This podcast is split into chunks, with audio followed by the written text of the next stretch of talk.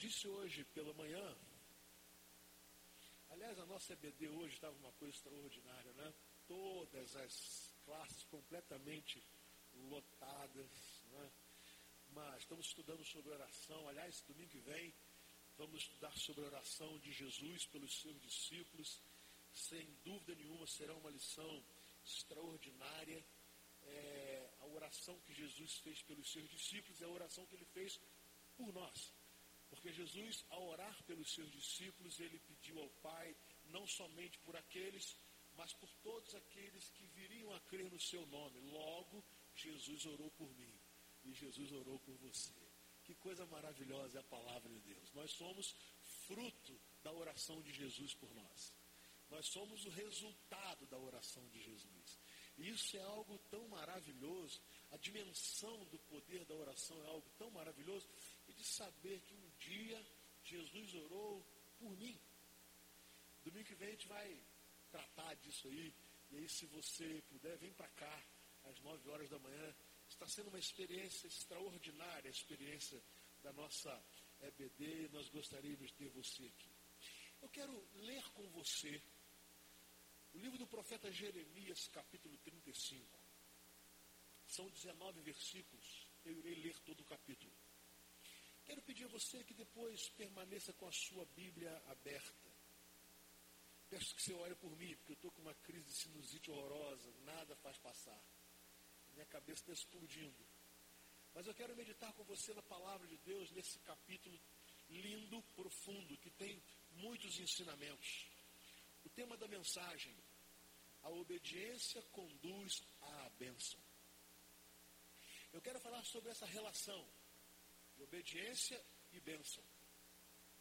Bênção e obediência. E o capítulo 35 do profeta Jeremias vai nos, nos mostrar claramente essa relação.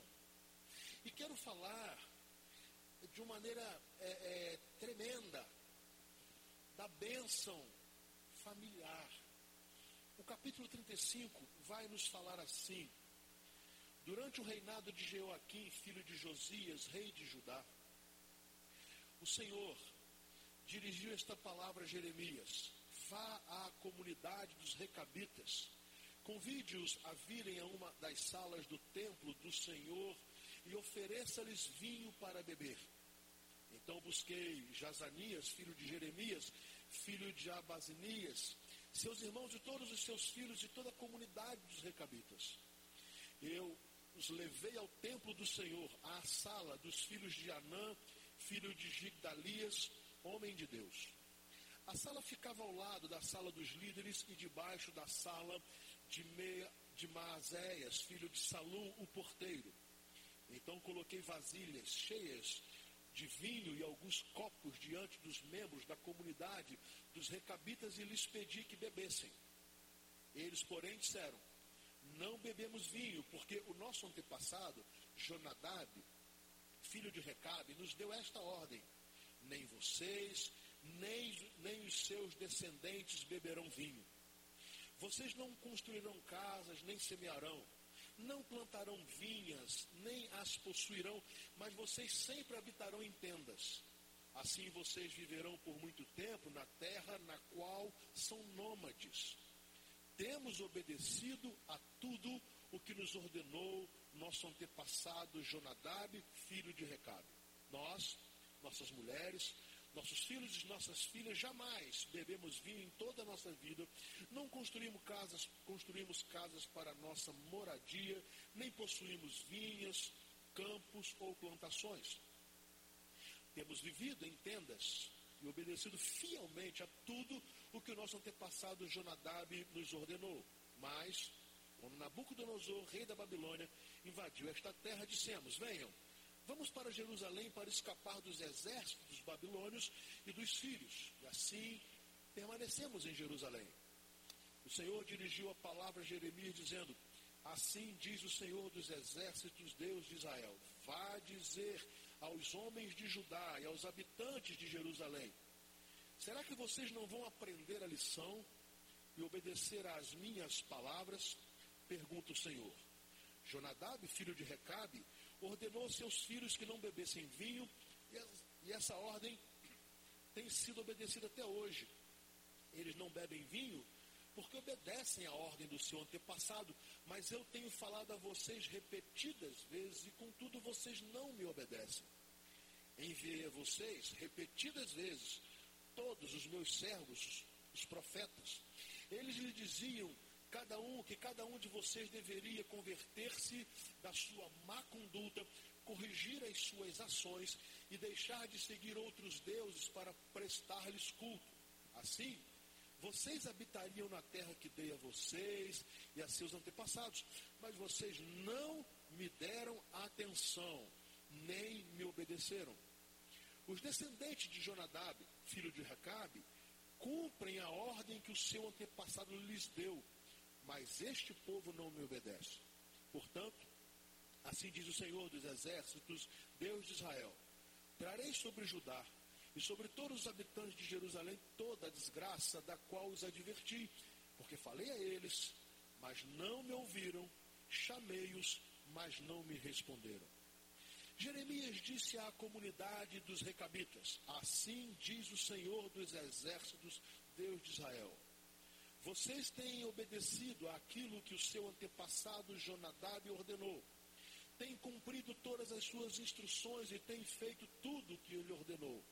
Por isso, assim diz o Senhor dos Exércitos, Deus de Israel: jamais faltará a Jonadab, filho de Recabe, um descendente que me sirva. O versículo 18 começa com uma outra tradução da versão King James que diz assim: Então Jeremias entregou uma palavra de bênção a toda a família dos recabitas. Meus irmãos, essa é uma história linda. Uma história que nos leva lá no livro de Juízes, no livro de Samuel, no livro de Crônicas, quando há menção à família de Recabe, a menção aos queneus, que os recabitas pertencem, nos leva a Jonadab, uma uma linhagem, uma família que não é parte de Judá e, no entanto, demonstra ser absolutamente obediente. É impressionante também que esta, esta família, ela vem de uma origem lá da família do sogro de Moisés. Eles eram descendentes de Obade, cunhado de Moisés. Eles eram nômades, povo que vivia no deserto, nas cabanas. Eles obedeciam a um voto.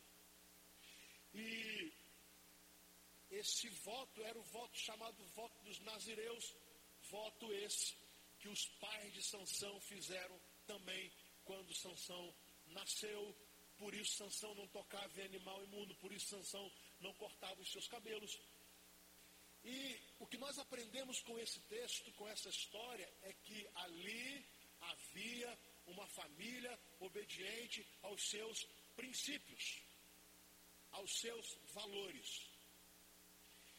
Jeremias usa esta, esta família para repreender a família de Judá. Jesus usa o exemplo desta família para mostrar à família de Judá como as famílias do povo de Judá eram famílias desobedientes, rebeldes, que abriam mão dos princípios que haviam recebidos, os princípios que Deus tinha para o seu povo. Então, Jeremias, é, ouvindo a voz de Deus, ele vai à comunidade dos recabitas e faz um convite para que aquela comunidade viesse até a, é, a sala do templo, viesse para ter um encontro. Dois mandamentos que aquela família tinha recebido. Primeiro, nenhum membro daquela família deveria beber vinho. Segundo, aquelas famílias, aquela família, a descendência daquela família não deveria construir casa ou patrimônios, eles deveriam ser nômades. princípio familiar. E esse princípio necessariamente não vale para hoje, mas nós estamos falando de, de alguém, de uma família, Jonadab, que disse que ele havia é, feito um, um, um pacto com o Senhor e que os seus familiares jamais deveriam beber vinho e jamais deveriam construir para eles casas e, e, plantar vinhas. Eles deveriam habitar em tendas. A história dos recabitas é, seria uma história de, de um povo nômade. E agora Jeremias chama aquela família porque, é, por uma questão absolutamente emergencial, eles tiveram que entrar dentro de, para os muros de Jerusalém, eles tiveram que recorrer a Jerusalém, porque os babilônios estavam se aproximando e atacando. Então, se eles estivessem nas cabanas, no deserto, eles seriam facilmente destruídos. Era algo absolutamente temporário. Deus, então, se aproveita desta ocasião para ensinar ao seu povo, o povo de Judá, o valor da obediência. Muito bem. É preparado para aquela família, então, um banquete. Um banquete que o texto diz que tinha é, vasilhas cheias de vinho, copos diante dos seus membros, dos membros da comunidade, dos recabitas, e eles foram convidados a, a, uma, a um banquete, a muita comida e a beber vinho. Havia um propósito nisso. Deus queria ensinar. E é impressionante que, mesmo naquela condição desfavorável, os membros daquela família disseram: não bebemos vinho, porque o nosso antepassado Jonadab, filho de Recabe, nos deu essa ordem.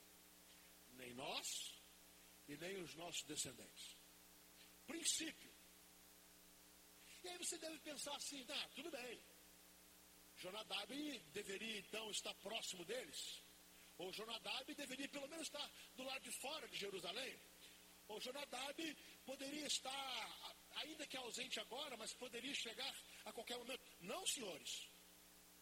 Jonadab viveu cerca de 300 anos antes dessa história. 300 anos.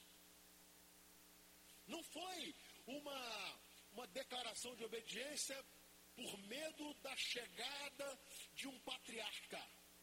Não foi uma obediência porque poderiam ser descobertos e, de alguma forma, poderiam ser punidos. Não havia aqui nenhuma previsão de punição.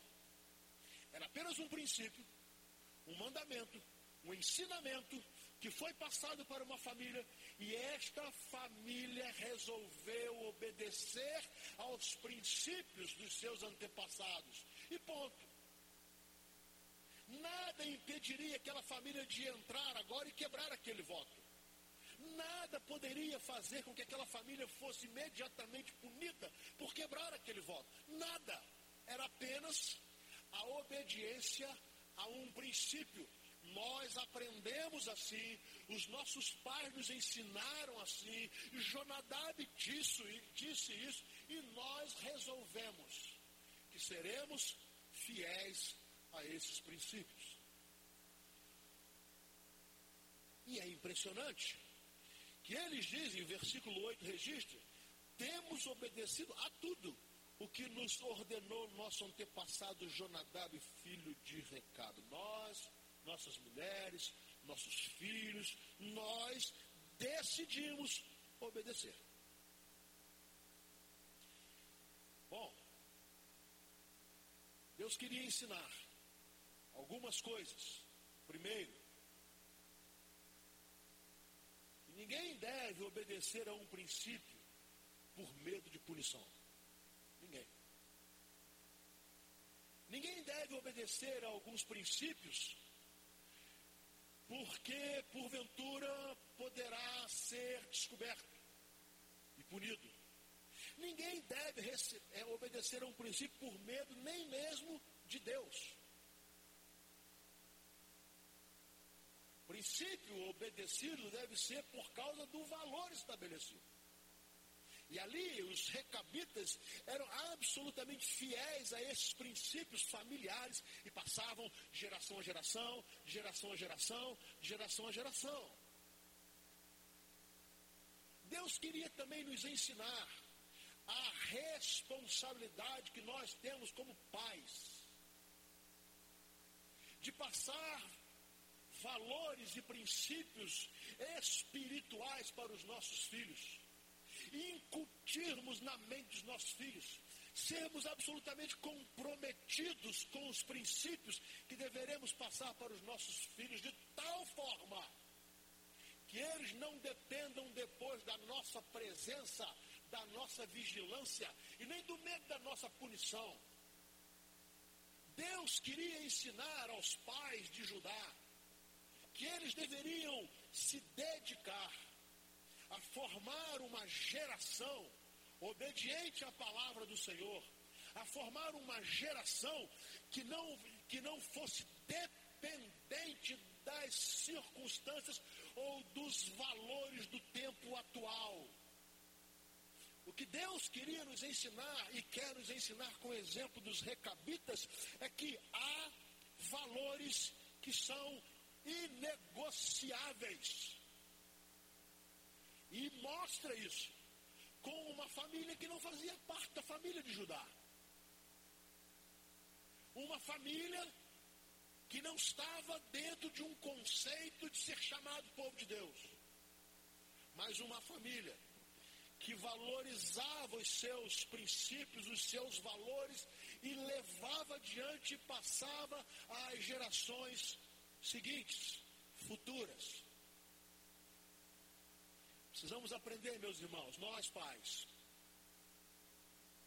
quais os valores que nós estamos passando para os nossos filhos.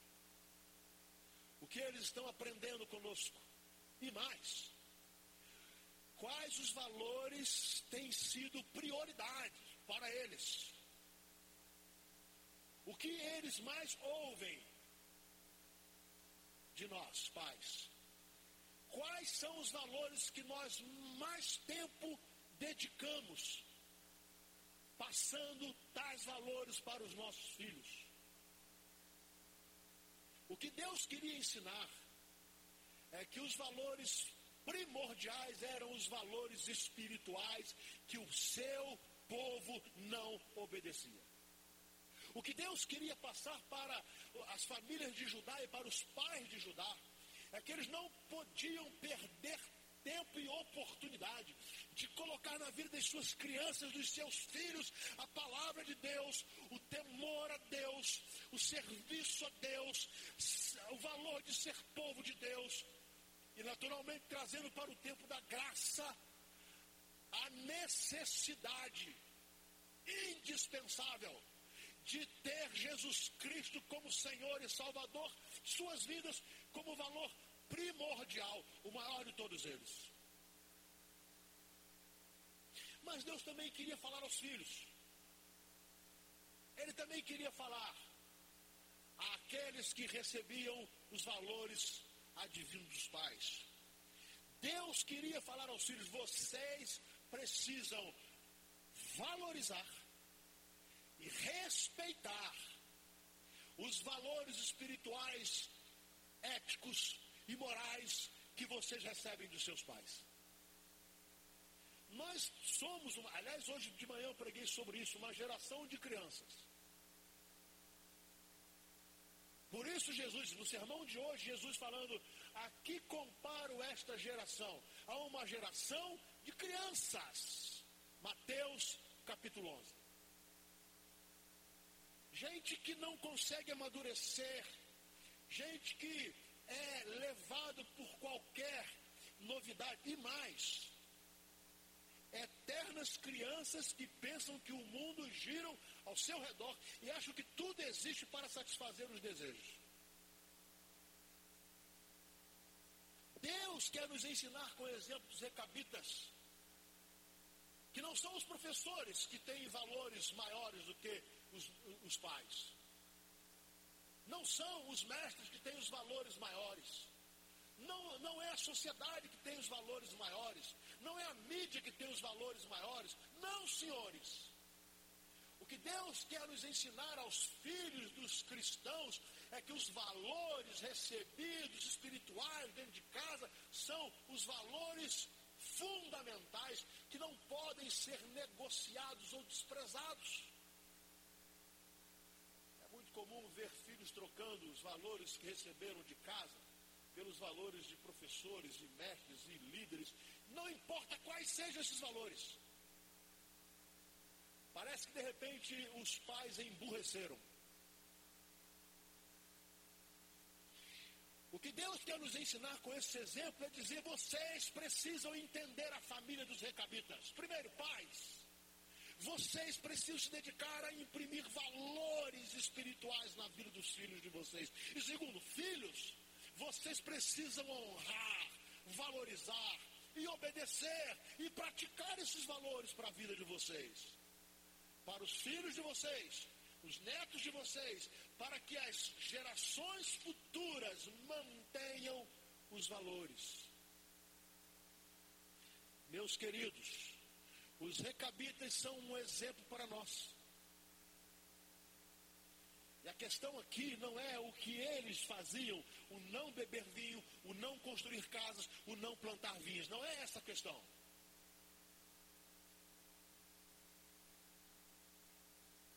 Princípio aqui é a obediência. O princípio aqui é o guardar os valores. O princípio aqui é honrar os antepassados. O princípio aqui é honrar os pais. O princípio aqui é honrar os, é honrar os valores que deveriam ser honrados, especialmente os valores advindos de Deus. E é por isso que o Senhor vai dizer aos de Judá: e ele diz a Jeremias: Vá dizer aos homens de Judá e aos habitantes de Jerusalém. Será que vocês não vão aprender a lição? Não vão obedecer às minhas palavras? Jonadab, filho de Recabe, ordenou aos seus filhos que não bebessem vinho, e essa ordem tem sido obedecida até o dia de hoje. 300 anos. Saibam, se a Europa tivesse mantido os valores da reforma,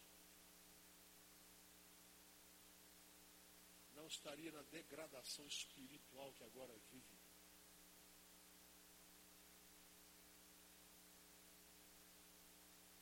Se os cristãos passassem para os seus filhos prioritariamente os valores espirituais, a sociedade não havia se degradado tanto. Por quê? Porque são valores eternos. E alguns valores são, são simples, meus irmãos. Por exemplo, valores familiares. Deus fez homem e mulher.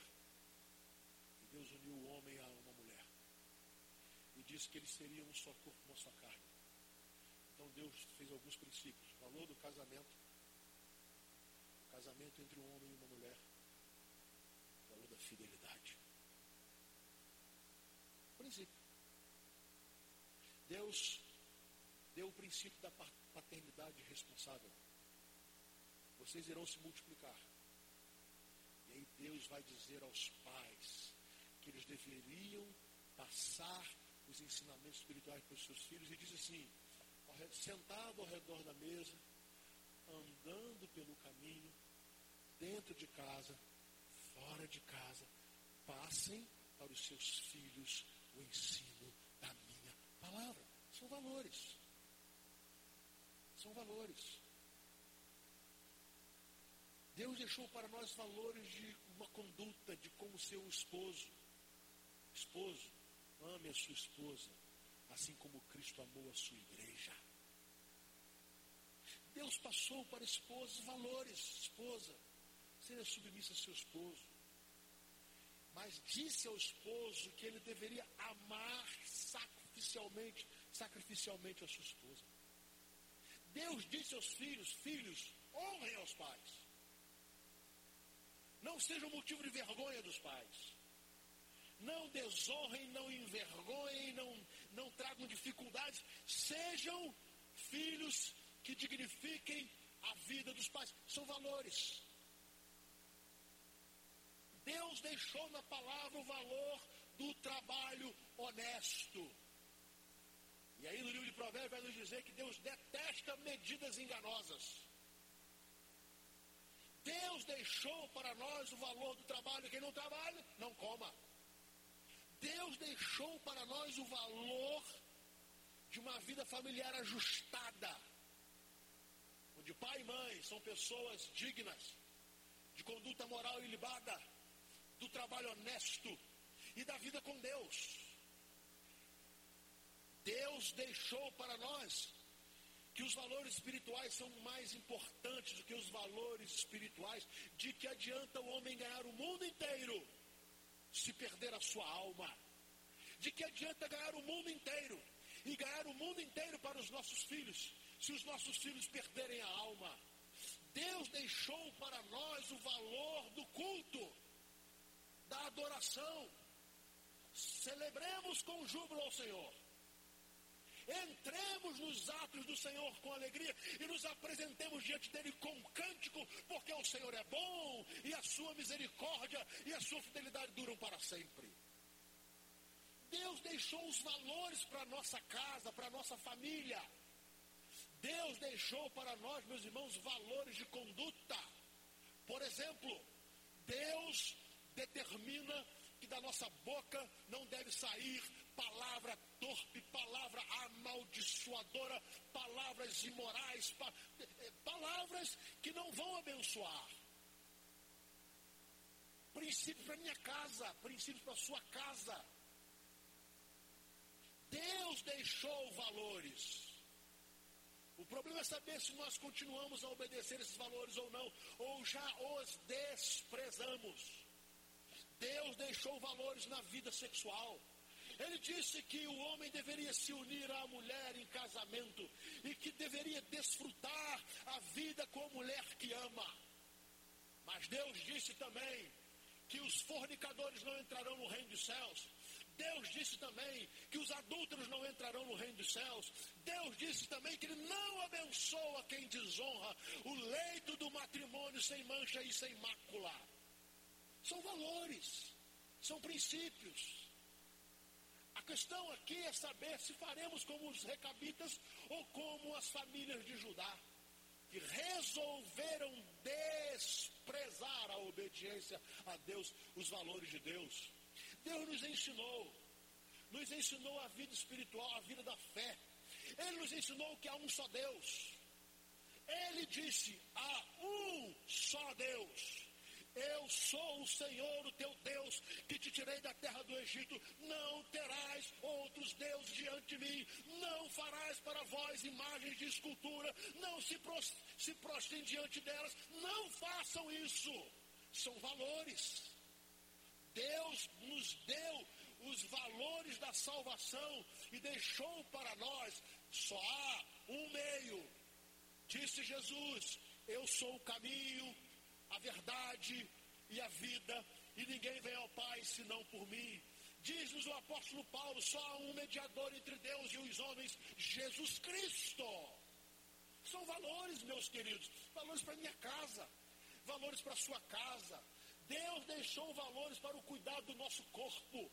Disse que nós não deveríamos contaminar o nosso corpo com o pecado, porque o nosso corpo é templo do Espírito Santo de Deus. Então, todas as mazelas carnais que comprometem o nosso corpo são pecados que não deveríamos ter como prática nas nossas vidas. E Deus usa então uma família, uma família estranha, ao povo de Judá. E aí parece que poderíamos pegar essa história dos recabitas e irmos ao Novo Testamento, quando está dito que os filhos das trevas seriam mais prudentes do que os filhos da luz. Impressionante. A analogia que Deus faz nessa história dos recabitas precisa nos ensinar. Porque diz assim, impressionante. Os filhos de Jonadab, né? Filhos de descendência, obedecem a Jonadab. Jonadab já morreu, não está mais entre eles. Gerações já passaram. Já se foram mais de 300 anos, cerca de 300 anos, e eles continuam obedecendo. Por quê? Honrando ao antepassado Jonadab. Mas ele fala assim: Mas o meu povo não me obedece. Meu povo não me obedece. O meu povo não obedece a mim, que sou Deus, que não morri, que estou vivo, que sou eterno. Ele vai dizer assim: vocês não obedeceram. Os descendentes de Jonadab, filho de Recabe, cumprem a ordem que o seu antepassado lhes deu, mas este povo não me obedece. Agora, o que Deus fala conosco? No caso da família de Jonadab, eles foram estimulados a, a, a desobedecer da seguinte forma: beberam vinho. Mas Deus diz assim: olha, eu enviei a vocês repetidas vezes todos os meus servos, os profetas.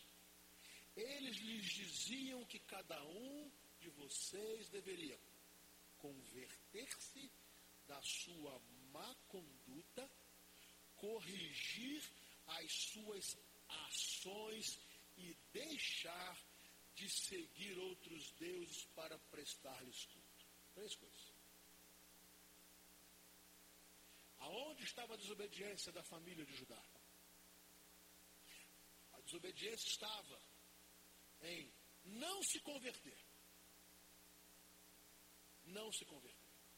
Aí estava a desobediência falta de conversão. Presta atenção, não era falta de religião, tá? Eles continuavam ir ao templo, eles continuavam no sábado, guardando o sábado, eles continuavam eh, prestando, cumprindo os rituais. Não era isso, não era falta de religiosidade. Não. Era uma falta de conversão.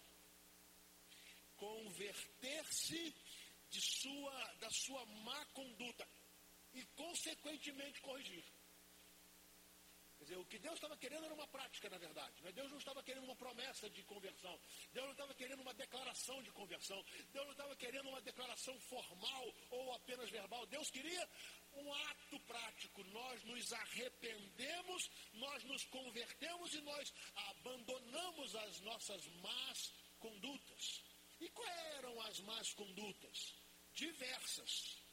Diversas.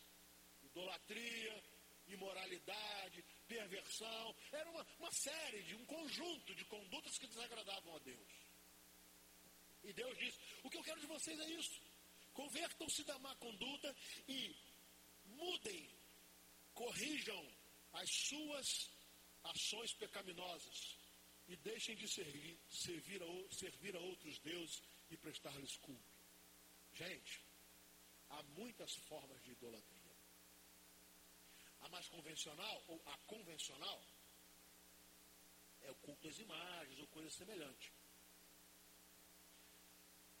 Mas necessariamente, você pode ser um idólatra sem ter nada disso. Por que, que Jesus disse que era impossível servir a Deus e ao dinheiro? Você já pensou sobre isso? O que teria levado Jesus a fazer essa afirmação? Vocês devem escolher quem vão servir que é impossível servir a Deus e a mamó, a Deus e ao dinheiro. Sabe por quê? Porque Deus sabia. O dinheiro tornara-se objeto de culto e adoração.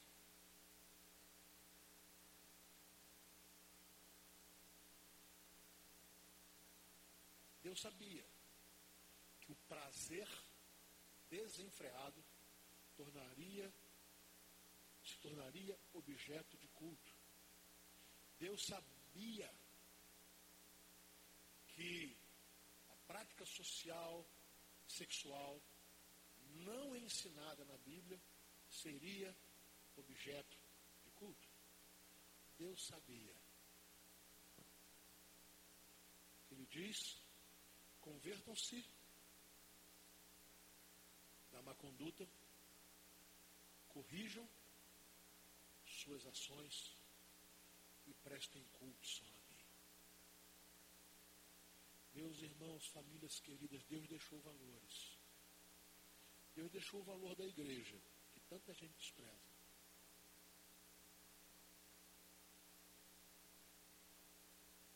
O que é a igreja? Corpo de Cristo. Quem é a cabeça? Jesus. E nós somos o quê? Seus membros. Mas Hebreus capítulo 10, versículo 25 vai nos dizer assim: não deixemos a congregação. Impressionante. São valores. Isso é tão sério que os templos da Europa maravilhosos estão sendo vendidos. Se transformam em livraria, se transformam em boate, se transformam nisso, se transformam em bar, se transformam naquilo. Sabe por quê? Porque o povo achou assim, não, Deus deixou valores, mas nós criaremos os nossos valores. Amados, eu quero terminar. Eu quero falar sobre bênção. Todo mundo quer bênção. A minha família quer ser abençoada. A sua família quer ser abençoada. É claro, e é legítimo esse desejo nosso. Nós hoje recebemos uma família aqui, a família do Fabiano e da Joana, que, uma família que está se sentindo abençoada. Abençoada não só pela chegada de mais um filho, mas abençoada pelo milagre que Deus operou na vida desse filho. Nós queremos ser abençoados. Quando nós oramos ou quando nós pedimos oração por nossa família, por, por, pelo nosso casamento, pelos nossos filhos, pelos nossos pais, nós estamos querendo ser abençoados. Isso é legítimo. Deus nos autoriza a fazermos isso. Ele nos autoriza, não há nada demais nisso. Só que tem uma coisa. A bênção está atrelada à obediência a Deus. Primeiro a obediência, depois a bênção. Às vezes nós procuramos correndo obedecer a Deus depois que tudo foi ruim, tudo errado. A bênção é resultado. A bênção é consequência. A bênção é uma recompensa que Deus dá na soberania dele por nossa obediência. Então, se nós queremos a bênção de Deus na nossa casa, e nós queremos, e não há nada de mais nisso, nós precisamos ser como a família dos recabitas. Deus disse, Deus ensinou, Deus nos mandou, e os valores de Deus continuam atuais para nós, ainda que não sejam para mais ninguém. Essa foi a decisão, meus irmãos, de Josué, filho de Nun. Disse ele às famílias do povo de Israel: Escolham hoje a quem vocês irão servir, mas eu e minha casa, nós já decidimos nós serviremos ao Senhor. A bênção familiar é um resultado. É o resultado de obediência à palavra de Deus. É o resultado da busca da palavra de Deus. É o resultado antes mesmo da nosso, do nosso casamento, da escolha com quem iremos nos casar. A busca, a bênção é resultado de como nós decidimos cuidar dos nossos filhos antes, antes mesmo deles terem sido gerados. É resultado. Cuidado de Deus sobre a nossa casa é resultado. Enquanto nós fomos obedientes a Ele. E aí Jeremias vai terminar dizendo assim, Jeremias, Deus falando, Jeremias disse à comunidade dos recabitas, palavra de Jeremias que Deus mandou falar. Assim diz o Senhor dos exércitos de Israel. Vocês têm obedecido aquilo o seu antepassado Jonadab ordenou. Tem cumprido todas as suas instruções e tem feito tudo o que ele ordenou. Por isso, olha só, resultado. Por isso, Assim diz o Senhor de Israel, dos exércitos de Israel, jamais faltará a Jonadab, filho de Recabe, um descendente que me sirva. Então Jeremias entregou uma palavra de bênção a toda a família dos recabitas. Meus irmãos, nós precisamos tomar essa família como exemplo. Senso de obediência dessa família. Nós precisamos entender que Deus não só pode, como Ele quer nos abençoar. E nós muitas vezes impedimos a bênção de Deus. Nós bloqueamos a bênção de Deus na nossa casa. Porque resolvemos viver de acordo com o que pensamos, com o que achamos, com os nossos valores, a despeito do que Deus pensa e daquilo que Ele já nos ensinou. Essa noite eu vou querer orar com gente que quer ter uma família assim. Uma família que ouça Deus. Mesmo que todo mundo esteja ensinando o contrário. Uma família que ouça e tenha os valores de Deus, mesmo que os valores sejam absolutamente outros. Uma família cujos jovens que estão ouvindo que deve viver a vida mais devassa possível, entenda que não foi isso que Deus disse. Uma família em que, onde os jovens estão ouvindo que ninguém deve se guardar para o casamento, que ninguém deve ter uma postura moral, cuidar do seu corpo, mas que Deus disse o contrário. E são os valores de Deus que devem prevalecer. Uma família que sabe que os valores do mundo jogam dentro da nossa casa tanta coisa, tantos conceitos, tantos ensinos, e às vezes não dá tempo, ou pelo menos achamos que não temos tempo de conversar sobre Deus. Mas uma família que decide ouvir a voz de Deus dentro de casa e abre a Bíblia junto e ora junto e decide à luz da oração e da palavra. Uma família como os recabitas decide que quer ouvir a voz de Deus. Uma família onde alguém que pretende se casar, primeiro ouve Deus. Primeiro ouve Deus. E depois o coração. Uma família de pais que sabem que devem preparar os seus filhos para um mundo tremendamente competitivo e devem fazê-lo, mas que entendem que não adiantará nada aos nossos filhos serem os melhores em todas as áreas, se perderem a alma.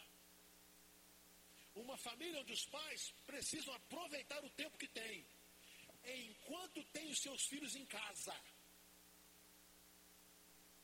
para incutir na mente dessas crianças e juniores a palavra, os valores, os princípios, porque eles irão sair.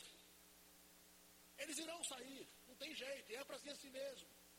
Mas que eles saiam levando consigo a semente da palavra de Deus e sabendo que o resultado sempre será melhor. Famílias que decidem obedecer a Deus, marido e a mulher, de edificar um casamento sólido, alicerçado na oração, alicerçado na palavra, na dependência do Espírito de Deus um casamento que procure antes ouvir a voz de Deus. O que Deus tem para o meu casamento é isso que eu quero fazer. Uma família que, como a obediência dos recabitas, decida não fazer coisas que desagradem a Deus. Não fazer. Escolham não fazer. Meus irmãos, ninguém é proibido a nada. Aliás, o apóstolo Paulo vai falar isso de forma muito clara todas as coisas me são lícitas. Eu posso. O problema é saber o que convém a, Deus, a, a, um servo de Deus. O problema é saber o que está edificando a minha vida e a vida de outros que comigo convivem. O problema é esse. Não é saber se eu posso fazer porque alguém está permitindo ou proibindo, ou se alguém está vendo ou não. Isso, isso é uma meninice, uma criancice. É uma geração de crianças, como, como Jesus falou, fala e nós pregamos nesta manhã. Uma geração de crianças. É uma família que quer obedecer a Deus, porque sabe que é o melhor que tem a fazer é isso. Obedecer a Deus, buscar a Deus, agradar a Deus, servir a Deus. E como consequência, dentro de casa, ter a bênção de Deus. Amém? Qual a riqueza maior que você quer para sua casa? Uma família como os recabitas, olhe para as coisas materiais. E não coloque nas coisas materiais um valor maior do que elas devem ter. Para que servem os bens materiais? Para quê? Para que serve o nosso dinheiro? Para que serve a nossa casa? Para que serve, para que serve tudo isso? Tudo isso deveria ser fonte de bênção. Tudo que Deus nos dá deve ser para abençoar. Consequentemente, para abençoar a nós também. A nós também. Famílias querem colocar os seus talentos na obra de Deus. O que, a sua casa está fazendo para o reino de Deus? Qual é a ação da sua família? Jesus foi categórico: busquem primeiramente o reino de Deus a sua justiça. As demais coisas e as demais coisas não são riqueza, não. As demais coisas que garantirão uma sobrevivência digna lhe serão acrescentadas. Meus amados, o que Deus quer é que a nossa casa, nós seja uma família obediente. E nada agrada mais o coração de Deus do que nos abençoar. Ele quer abençoar a nossa casa. Ele quer abençoar a nossa família. Ele quer abençoar o nosso casamento, Ele quer abençoar os nossos filhos, Ele quer. Agora, para isso, precisamos nos converter da nossa má conduta. Precisamos corrigir as nossas ações pecaminosas. E precisamos deixar que Deus seja Senhor da nossa casa. Eu quero convidar a igreja a se colocar em pé.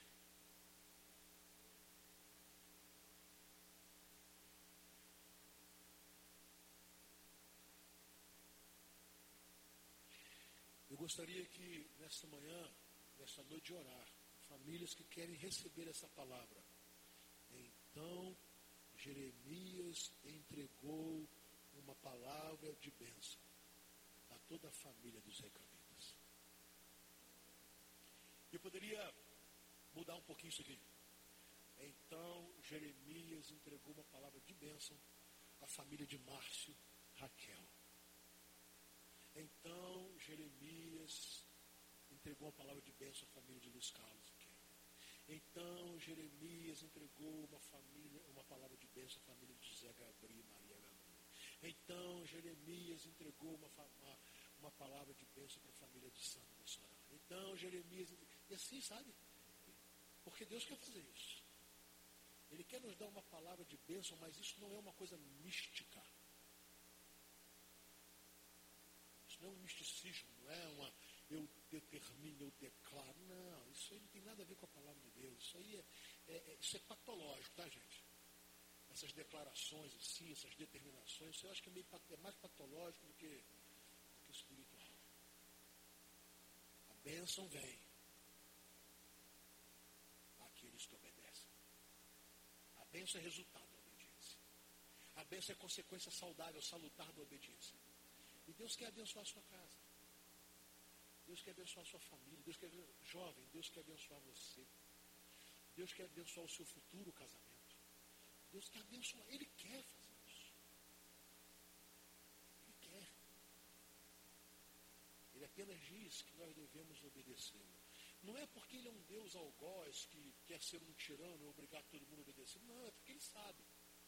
Porque se fizermos o que ele diz, isso será muito melhor para nós mesmos.